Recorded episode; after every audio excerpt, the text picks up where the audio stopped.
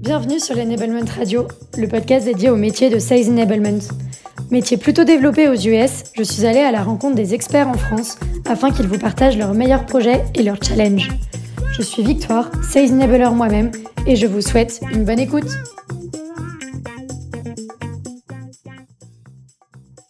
Pour le premier épisode de Sales Enablement Radio, j'ai la chance d'interviewer Tiffen, qui est Sales Enablement Manager de chez Alan, Bienvenue Tiffen, je suis hyper contente euh, de t'avoir pour ce premier épisode. Salut Victoire, merci beaucoup. Pour commencer, euh, bah, je voulais que tu nous présentes ton parcours avant de rentrer dans le vif du sujet. Oui, complètement. Donc, euh, donc moi, c'est Tiffen. Donc, je suis actuellement Sales Enablement Manager chez Alan depuis un an et demi. Et euh, moi, j'ai d'abord commencé ma carrière en fait en tant que Customer Success Manager dans le secteur de la EdTech. Et euh, moi, j'accompagnais euh, les clients de notre, enfin des, des, des, entreprises pour lesquelles je travaillais dans le déploiement de leurs dispositifs de formation. Et en fait, après toutes ces années au poste de Customer Success, j'avais en fait très envie de passer de l'autre côté et d'être à la place de mes clients pour coordonner des programmes de formation et d'être vraiment dans le concret de la gestion de projet et de la montée en compétences des équipes. Et euh, le poste de Sales Enablement, ça m'a vraiment semblé euh, combiner parfaitement cette dimension gestion de projet, formation, en parallèle d'avoir euh, toujours un impact sur le business et sur les équipes commerciales, puisque en Sales Enablement, en tout cas chez Alan, on est rattaché à, l'équipe de Sales Strategy and Operations. Super. Et justement, est-ce que tu peux me donner bah, un peu plus en détail l'organisation sales et aussi l'organisation bah, de l'équipe Sales Enablement de chez Alan? Mmh Complètement. Donc, chez Alan, on a environ 150 euh, personnes euh, dans l'équipe commerciale. On est un peu plus de 500 Alaners au total. Et euh, en fait, ce qu'il faut savoir, c'est qu'on est présent en France, en Espagne, en Belgique. Et on est organisé par vertical selon les secteurs et les tailles d'entreprise auprès, desquelles on vend notre produit. Et, en fait, en fonction de ces verticales-là, les challenges, l'industrie, les besoins des prospects et même le produit qu'on va vendre va être vraiment différent. Euh, du coup, on a une vraie, un vrai challenge d'adaptation de, de, des, contenus de formation auprès des équipes. Et en plus, en parallèle, on vend en Espagne, en Belgique. Donc, euh, on a aussi une logique de localisation, d'internationalisation. Euh, la majorité des équipes sont des accounts exécutives. On a aussi des business development représentatifs, des key account managers, des customer success. Là, depuis cette année, on a, on a ouvert des postes de customer success. Et euh, on a aussi les sales school leads qui font aussi partie de notre, euh, notre champ d'action. Donc, euh, donc, ça fait pas mal de personnes et beaucoup de rôles différents. Et on est deux personnes en Sales Enablement et on est rattaché, en fait, donc, comme je disais tout à l'heure, à l'équipe de Business Strategy and Operations. Et notre scope, il est vraiment global et on va couvrir tous les rôles commerciaux et tous les pays. Et, et, en fait, on va distribuer la responsabilité au sein de l'équipe selon euh, les programmes de formation euh, priorisés pour euh, le semestre, pour le trimestre ou l'année en fonction de la taille des programmes. C'est-à-dire que vraiment un Sales Enablement Manager, il va être en charge de coordonner l'intégralité d'un programme de la phase de design à la phase de, de delivery du projet et de suivi de l'adoption. Super, ultra complet comme rôle. Pour ceux qui ne connaissent pas exactement ce que fait Alan, est-ce que tu peux juste me dire en deux, trois mots ce que vous vendez? Euh, donc notre mission chez Alan, c'est d'être le partenaire de santé physique et mentale de, nos membres. Et euh, pour cela, on propose en fait la meilleure assurance santé combinée à un écosystème de services innovants, de prévention et euh, d'accès aux soins. Super. Ça doit effectivement demander du travail côté, côté sales et côté training pour que tout le monde monte en compétence bah, sur ces sujets qui ne sont pas forcément des sujets que tout le monde connaît au premier abord. Carrément. Euh, Surtout les sujets d'assurance santé qui sont euh, quand même assez, euh, assez réglementés, assez techniques.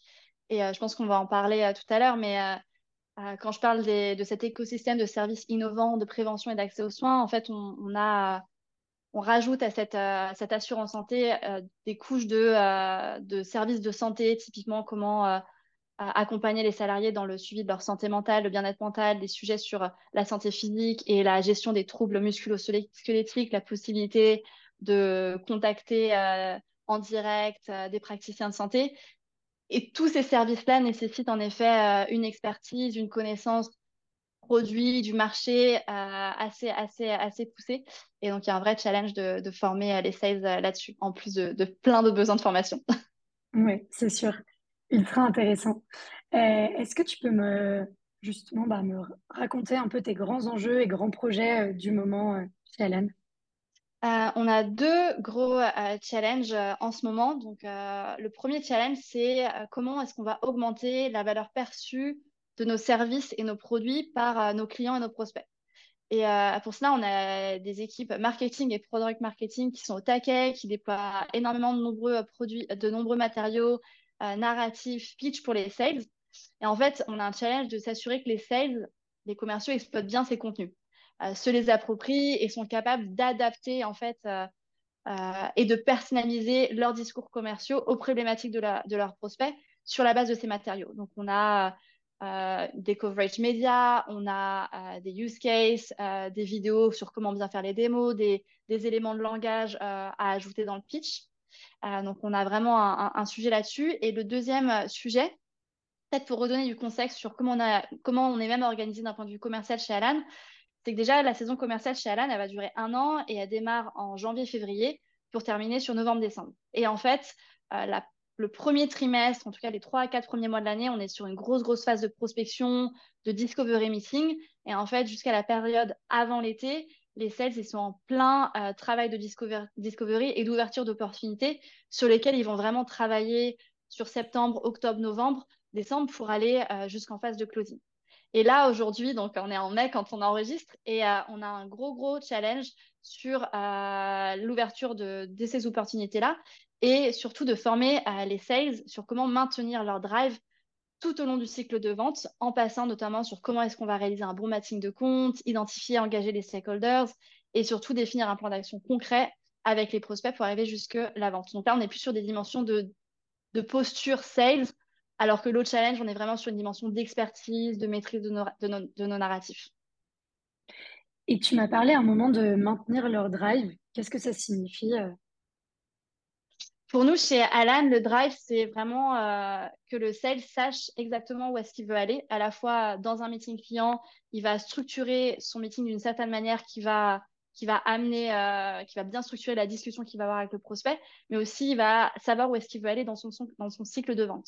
Donc, comment est-ce qu'il va définir un plan d'action euh, de son côté, mais aussi valider avec le prospect pour justement arriver de ce meeting de discovery jusqu'à euh, cette, euh, cette, euh, le closing, le closing du deal. Ok, super. Ouais, ça leur donne des bonnes pistes en tout cas pour, pour gérer leur deal. En parlant de projet, tu me disais que bah, toi, en, en tant que Sales Enablement Manager, vous êtes organisé par programme. Est-ce que tu peux me détailler euh, bah, un projet clé que tu as mené récemment? Ouais. Euh, donc euh, en fin d'année dernière, donc en fin 2022, euh, on a fait un revirement stratégique chez Alan et en fait on a déployé une nouvelle offre intégrant tous nos services de santé en un seul unique produit. Donc tout à l'heure quand je quand j'expliquais un peu ce qu'on fait chez Alan, donc on veut devenir le, le partenaire de la santé physique et mentale pour nos membres, donc la meilleure assurance de santé avec un certain nombre, un écosystème de services innovants et prévention d'accès aux soins. C'est vraiment ça qu'on a mis en place concrètement dans notre produit et dans notre offre commerciale euh, au début, euh, au début de, l'année 2023.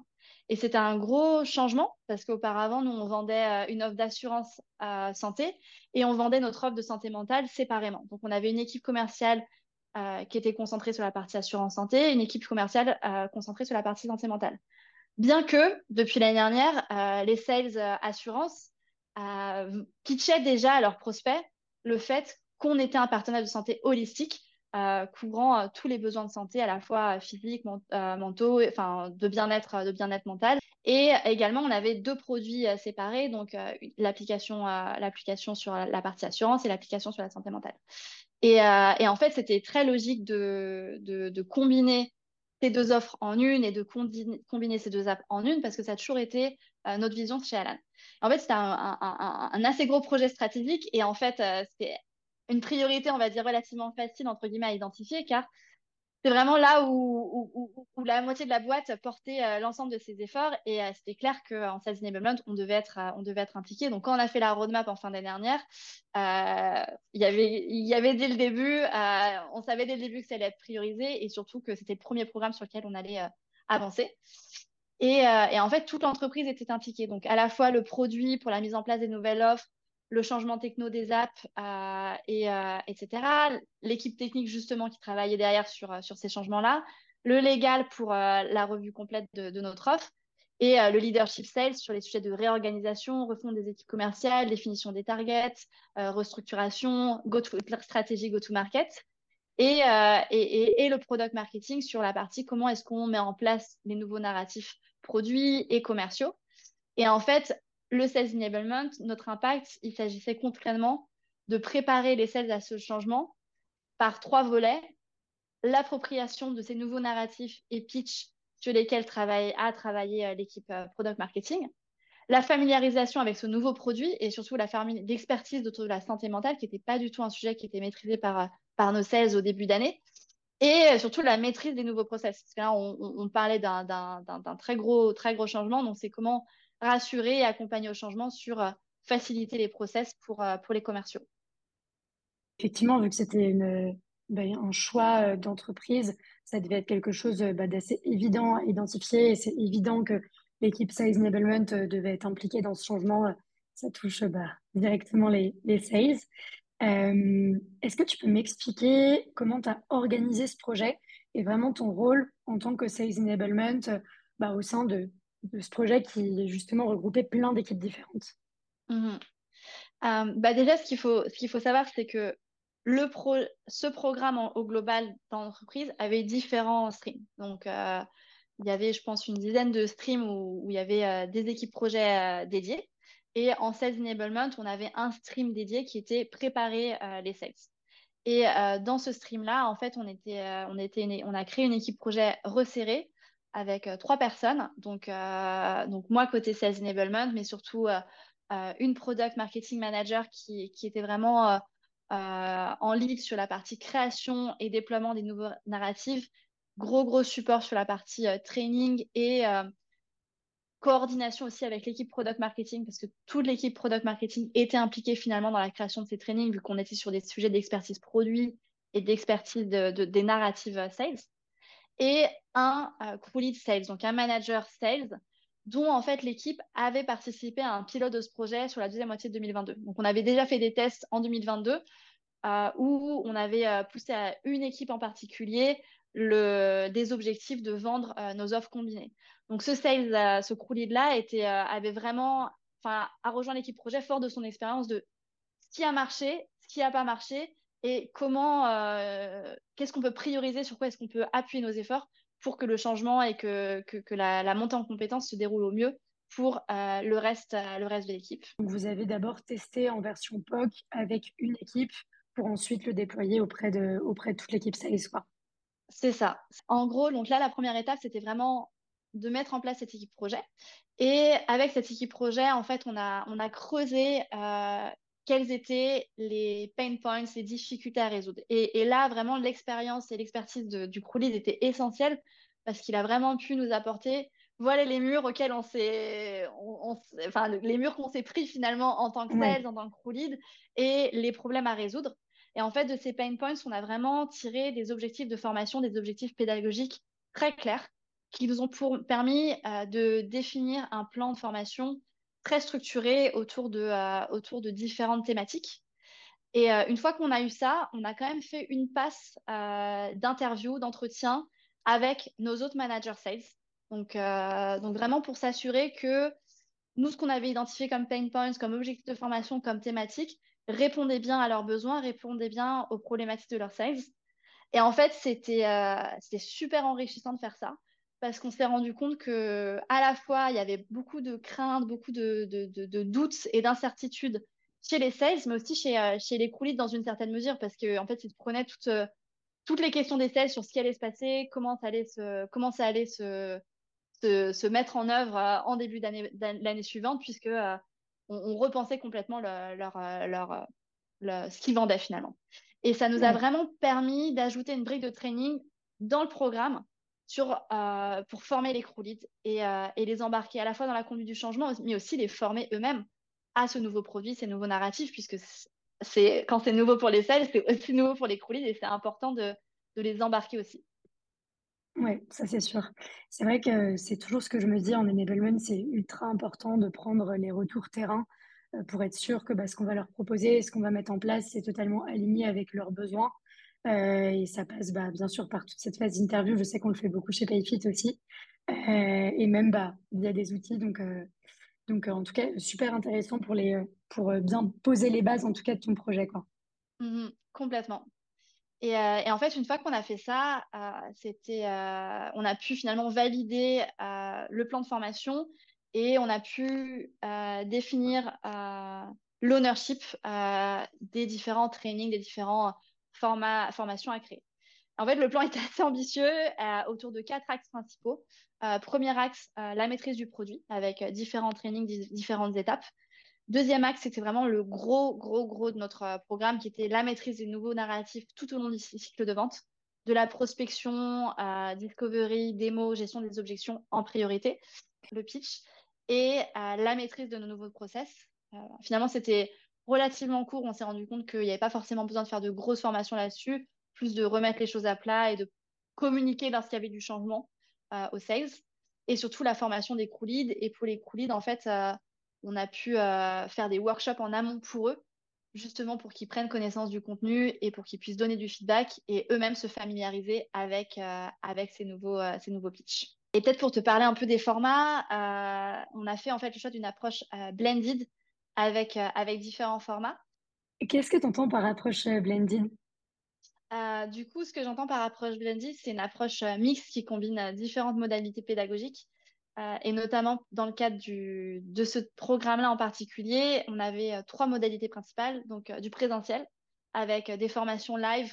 Et en fait, on a consacré une journée entière du sales kick-off en février pour former les sales sur la thématique produit et expertise sur le bien-être mental.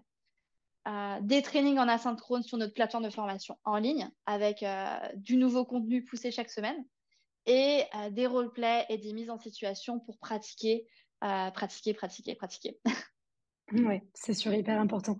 Et euh, je pense que la dimension aussi présentielle, euh, ça a dû peut-être lancer euh, le fait que c'était vraiment un projet hyper important, structurant et que ça allait changer leur, bah, leur manière de vendre le produit, tout simplement, quoi. Ouais, carrément. Et, et on l'a fait en personne parce qu'on a profité de, de notre sales kick-off. Et là, aujourd'hui, on, on, déploie d'autres programmes, d'autres types de formations. Euh, on peut pas toujours se retrouver en présentiel parce que euh, on a on a beaucoup de sales qui sont on est on a beaucoup de sales qui sont en remote, on a beaucoup de sales qui sont aussi en Espagne, en Belgique, mais euh, on, on, privilégie quand même de faire des, des, sessions live aussi synchrones parce que ça ça mm. apporte quand même beaucoup beaucoup beaucoup à, à la à l'apprentissage. Donc, une fois qu'on a défini le plan, euh, on est passé vraiment sur l'étape de création des contenus. Euh, on a bien réparti euh, chaque training, chaque brique auprès de différents product marketing managers ou différents experts en interne. En fait, ce qu'il faut savoir, c'est que chez Alan, je ne sais pas comment, comment vous êtes organisé chez Payfit et si c'est pareil, mais nous, en Sales Enablement, on ne crée pas de contenu de formation. Très rare si vraiment on met les mains à la pâte pour créer, pour créer le contenu. On va vraiment se reposer sur nos experts internes, donc nos crew leads, product marketing, sales ops, les équipes assurance qui vont vraiment créer ces contenus et nous, on va plus les accompagner sur la structuration de qu'est-ce qu'un bon training, comment former et challenger sur le contenu de la formation sans être les personnes qui vont créer, écrire ou enregistrer les vidéos ou même les personnes qui vont délivrer euh, en présentiel ou, euh, ou sur la, les plateformes de e-learning. Oui, effectivement, là-dessus, on, on, crée pas mal de contenu, mais toujours euh, en duo, on va dire, avec bah, des personnes de l'équipe PMM, des experts parce que bah, je pense que c'est un peu similaire. Payfit, donc on gère de la paye. C'est un peu des sujets aussi bah, que mm. personne ne connaît avant de rentrer chez Payfit, un peu comme vous chez Alan euh, sur euh, bah, de l'assurance ou de la santé. donc effectivement, on va, on va créer pas mal de contenu, mais en collaboration surtout avec bah, soit les équipes, les équipes sales sur la partie narrative pitch, mais aussi sur le produit avec les PMM. Donc donc, je pense que ça se rejoint in fine. Carrément. Euh, et, et, dernière chose sur la partie création de contenu, en fait, on avait une approche de déploiement qui était cadencée sur plusieurs semaines. Donc, on a aussi cadencé la création des contenus avec nos experts. C'était, ce qui était rassurant parce qu'on n'a pas dû avoir à créer tous les contenus pour la même date. Et ça, je pense que c'est hyper euh, important et c'était aussi, euh, ça permettait de, d'y aller étape par étape, de se concentrer mm-hmm. sur les contenus prioritaires qui devaient être déployés en premier avant d'avancer une fois que ceci été déployé sur OK, on attaque euh, telle brique de training, telle, brique de training. Et nous, en Sales Enablement, on avait un rétro-planning vraiment défini et on s'était aligné avec les créateurs de contenu sur OK, on commence à travailler à telle date et on se fixe telle échéance pour, pour le finaliser. Et, euh, et en fait, l'idée, c'est d'avoir vraiment de lancer le contenu une fois qu'il était, une fois qu'il était prêt. Une fois, que, les contenus ont été créés, du coup, justement, c'était la phase de, de, déploiement. Donc, comme je disais juste avant, donc on a, on a d'abord formé les crew leads. Donc, euh, ça, c'était euh, plus sur la, le programme. On l'a lancé mi-février. Et vraiment, sur la fin du mois de janvier, en fait, on a formé les crew leads et on avait euh, trois objectifs. Le premier objectif, c'était un peu d'avoir leur soutien, leur support, afin de les embarquer dans le projet et, faire vraiment, enfin, faire vraiment en sorte qu'ils soient des champions et vraiment des relais de la communication auprès, auprès des sales. deuxième objectif, c'était que eux-mêmes maîtrisent ce pitch avant leur sales et qu'ils ne le découvrent pas au même moment qu'eux. Euh, et ça, c'était vraiment hyper important pour que même eux soient capables de les former très rapidement, donner le bon feedback très rapidement. Ils devaient vraiment euh, découvrir ce pitch euh, en amont. Donc, ils ont pu l'écouter de la part de notre CRO, le lire, donner du feedback. Mais surtout, on a organisé des role-play avec les leads, les mêmes qu'on a organisés avec les sales, pour qu'ils pratiquent entre eux. Et la dernière étape, c'était de faire en sorte qu'ils s'approprient le contenu de formation qu'on qu'on allait pousser aux sales et en fait, c'était vraiment notre population pilote euh, et, euh, ils nous donnaient du feedback hyper précis sur euh, qu'est-ce qu'on pouvait améliorer. Et, et, surtout, ça a permis qu'eux maîtrisent le contenu en amont et surtout qu'ils qui valident qu'on allait dans la bonne direction et qu'ils puissent vraiment bien en parler avec leurs sales lorsqu'on l'ouvrirait pour, pour les sales. Et du coup, on a lancé le programme lors de notre sales kick-off, donc c'était mi-février. On a eu un gros, gros sponsorship de notre head of sales euh, qui a vraiment été un énorme relais de, de, communication euh, à la fois en présentiel, mais aussi, aussi sur Slack auprès des sales, auprès des crew Et euh, on a eu un gros support aussi des, des, sales crew leads dans la phase de, de, lancement. Et en termes de communication, ce qu'on a fait, c'est qu'on a, on a, ouvert le a lancé le programme lors du kick-off, on en a parlé sur Slack et surtout lors des cruising, donc des réunions commerciales hebdomadaires. Chaque semaine, on poussait une slide pour les crew leads pour qu'ils partagent finalement, OK, voilà les, contenus de formation qu'on va déployer, qui vont être poussés cette semaine et sur lesquels vous devez vous, concentrer pour aider les sales à prioriser et à savoir pas être surpris quand ils recevaient des invitations de la plateforme ou, euh, à des trainings. Ça a l'air super complet, en tout cas, euh, et super bien orchestré, donc euh, bravo déjà. Et qu'est-ce que tu as regardé à la suite du déploiement? euh, à la suite du déploiement, la phase d'adoption et de facilitation du programme, elle a été hyper importante. Et pour moi, je pense que c'est 50% des efforts, voire plus. Euh, on peut avoir le meilleur contenu possible et la meilleure, euh, enfin, vraiment le meilleur plan de formation si derrière on n'a pas un suivi de l'adoption qui est fort et un plan de, de, de communication, de facilitation très bien, très bien ficelé on, peut avoir un impact euh, nul parce que euh, tu, peux, tu peux juste faire une communication Slack, une invitation à un training et derrière, euh, il se passe rien, les sales oublient, on n'a pas le temps de se former, etc. etc. Donc, ce qu'on a fait pour, pour le suivi de l'adoption, c'est qu'on a, comme je disais, on a, on a fait de la communication en continu auprès des sales via différents relais, Slack, les CrewSync. On traquait aussi la participation aux différents trainings euh, pour, euh, pour s'assurer notamment que euh, la, la, cadence des trainings n'était pas trop forte. Typiquement, on s'est rendu compte. Alors là, à un moment, on, avait trop de training, les sexes avaient du mal à suivre. Donc, on s'est dit, OK, on va faire des cooldowns, on va faire des pauses dans, dans les trainings, on va, on, va, on va réduire un peu certains, certains cours qu'on avait vus un peu trop ambitieux. Et, et, ça, ça a permis justement d'alléger et de, de, rendre le contenu plus digestible pour les, pour les sales. Et on a aussi mis en place une boucle de feedback avec nos crew leads pour, pour itérer sur le pitch. En fait, il y avait deux sujets. Il y a la fois, enfin, le sujet principal, c'est qu'on lançait des nouveaux pitchs et des nouveaux narratifs. Donc, il fallait vraiment former les sales sur ce nouveau narratif.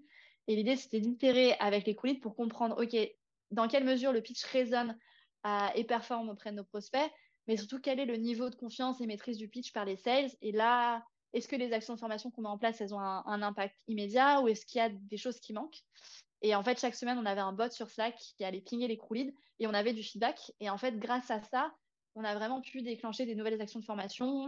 Par exemple, quand on a vu que le pitch n'était pas encore maîtrisé par les sales au moment de la discovery, on était déjà passé à l'étape de former les sales sur la démo. En fait, on a mis ça en pause et on s'est dit, OK, on va refaire un, bootcamp, comme on l'a appelé, un gros, un event de formation, de roleplay, de mise en pratique pour vraiment combler euh, les écarts de, de formation au niveau d'apprentissage du pitch.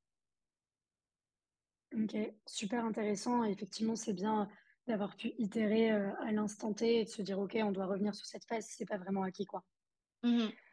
Euh, bah, je pense que ma question est hyper liée et tu en as déjà peut-être un peu parlé, mais quels ont été tes, tes plus gros challenges, euh, les plus grosses difficultés que tu as pu rencontrer euh, lors de ce projet?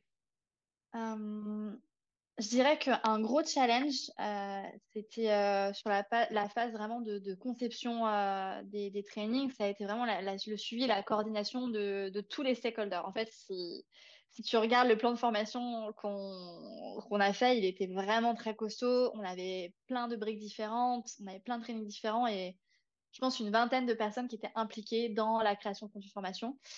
Et euh, c'est vraiment euh, beaucoup de personnes impliquées. Ça, signifie qu'il y a différents rôles, différentes manières de travailler, différentes, euh, enfin, vraiment différents profils. Et c'est essentiel, je pense, pour le sales enablement de savoir s'adapter, fournir le support nécessaire et adapté à, la personne qu'on a en face de nous.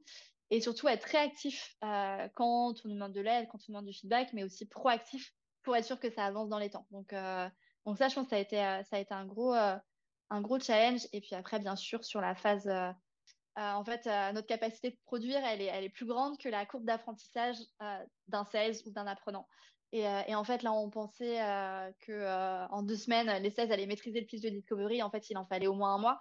Donc, je, je dirais de pas pas hésiter à avoir des plans qui sont plus succincts parce que et prendre en compte la courbe d'apprentissage. Et, euh, et surtout qu'à la fin, le, programme a été un peu long, donc il y a, pu avoir une fatigue quant à la charge de training pour les sales.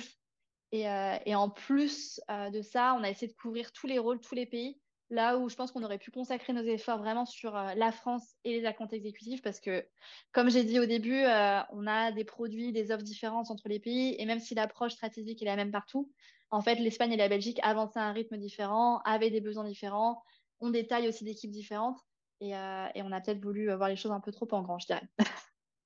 Ouais, c'est vrai que le fonctionnement est toujours un peu, un peu différent. Et, et maintenant que ton programme est terminé, comment tu as mesuré l'impact de ton projet?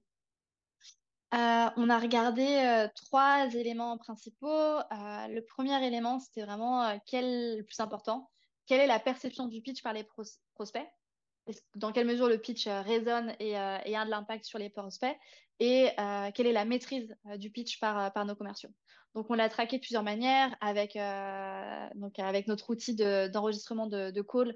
on a pu rajouter différents scorecards pour donner du feedback concret aux sales sur la base du pitch et de comment il le délivre au prospect. Et les sales, en fait, à la fin d'un meeting client, on a, on a mis en place un principe de rating justement pour débriefer sur, OK, le pitch a résonné euh, de 1 à 5 étoiles.